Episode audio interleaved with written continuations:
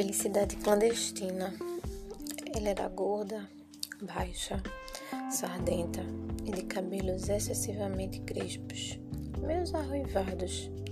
Tinha um busto enorme, enquanto, enquanto, toda, enquanto nós todas ainda éramos achatadas, como se não bastasse. Enchi os dois bolsos da blusa por cima do bucho com balas, mas possuía que qualquer criança devoradora de história gostaria de ter. Um pai, dono de livraria. Pouco aproveitava e nós menos ainda. Até que para o aniversário, em vez de pelo menos um livrinho barato, ela nos entregava em mãos um cartão postal da loja do pai. Ainda por cima era de, da paisagem do Recife mesmo onde morávamos, com suas pontes mais do que vistas. Atrás escrevias com letras borradíssimas palavras como data natalícia e saudade. Mas que talento tinha para a crueldade! Ela era toda pura vingança, chupando balas com barulho. Como essa menina devia nos odiar!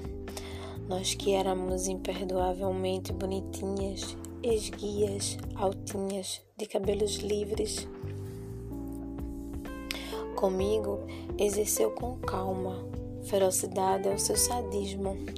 Na minha ânsia de ler, eu nem notava as humilhações que ela me submetia.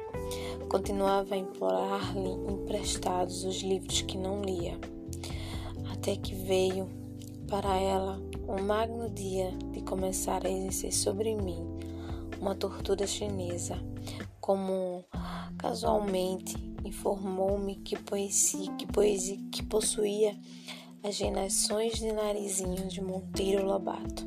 Era um livro grosso, meu Deus, era um livro para se ficar vivendo com ele, comendo, dormindo e completamente acima de minhas posses.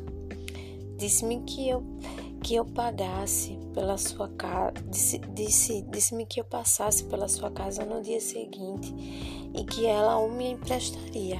Até que no dia seguinte eu me transformei na própria esperança da alegria e não via e não, não, e não vivia. Eu nadava devagar, num ar suave, as ondas me levavam e me traziam.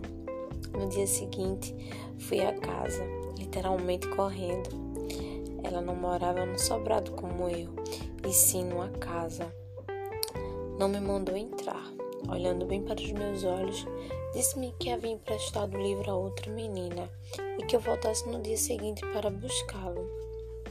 Boquiaberta, saí devagar, mas em breve a esperança de novo me tomava, toda vez que eu, que eu recomeçava a rua a andar, pulando que era o meu modo estranho de andar pelas ruas de, de Recife.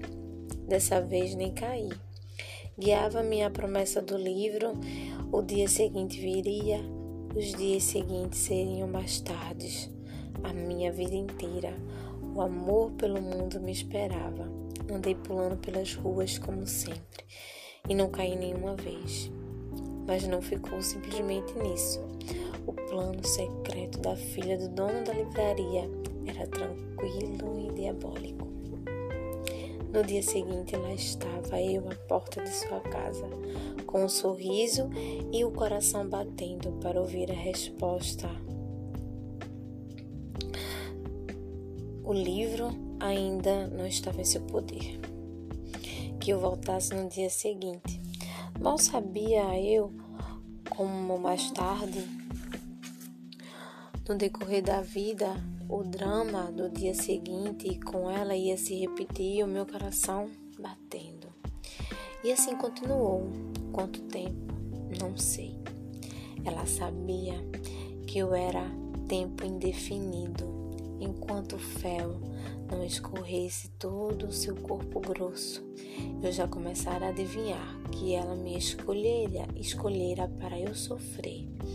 Às vezes adivinho, mas adivinho mesmo, às vezes aceito, como como se quem quer me fazer sofrer esteja precisando danadamente que eu sofra.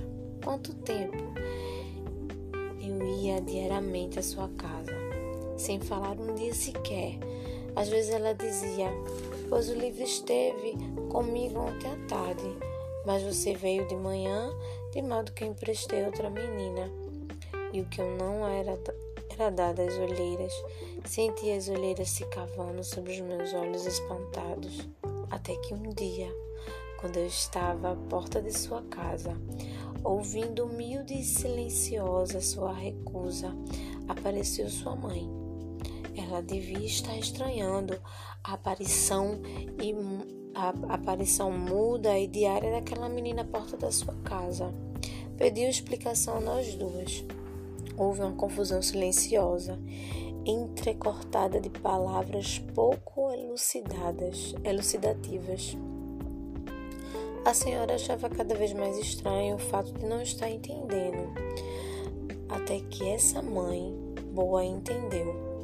Voltou-se para a filha e, com enorme surpresa, exclamou: Mas esse livro nunca saiu daqui de casa e você nem quis ler. E o pior, para essa mulher não era descoberta do que acontecia, devia ser a descoberta horrorizada da filha que tinha. Ela nos espiava em silêncio, a potência da perversidade de sua filha desconhecida e a menina loura em pé à porta, exausta, aos ventos das ruas de Recife. Foi então que, finalmente, se refazendo, disse firme e calma para a filha: você vai emprestar o livro agora mesmo. E para mim. E você fica com o livro por quanto tempo quiser. Entendem? Vale mais do que me dar o livro pelo tempo que eu quisesse. E tudo que uma pessoa, grande ou pequena, pode ter ousadia de querer. Como contar o que se seguiu? estava estonteada e assim que recebi o livro na mão, acho que eu não disse nada. Peguei o livro, não, não saí só pulando como sempre, saí bem devagar. Sei que segurava o livro grosso com duas mãos, comprimindo um contra o peito. Quanto tempo levei até chegar em casa, também pouco importava. Meu peito estava quente meu coração pensativo. Chegando em casa, não comecei a ler, fingia que não tinha, só para depois ter o susto de ter. Horas depois, abri, abriu, li algumas linhas maravilhosas, fechei de novo. Fui passear pela casa, adiei mais ainda indo comer pão com manteiga Fingi que não sabia onde guardava o livro, achava ou abria por alguns instantes. Criava as mais falsas dificuldades para aquela coisa clandestina que era a felicidade.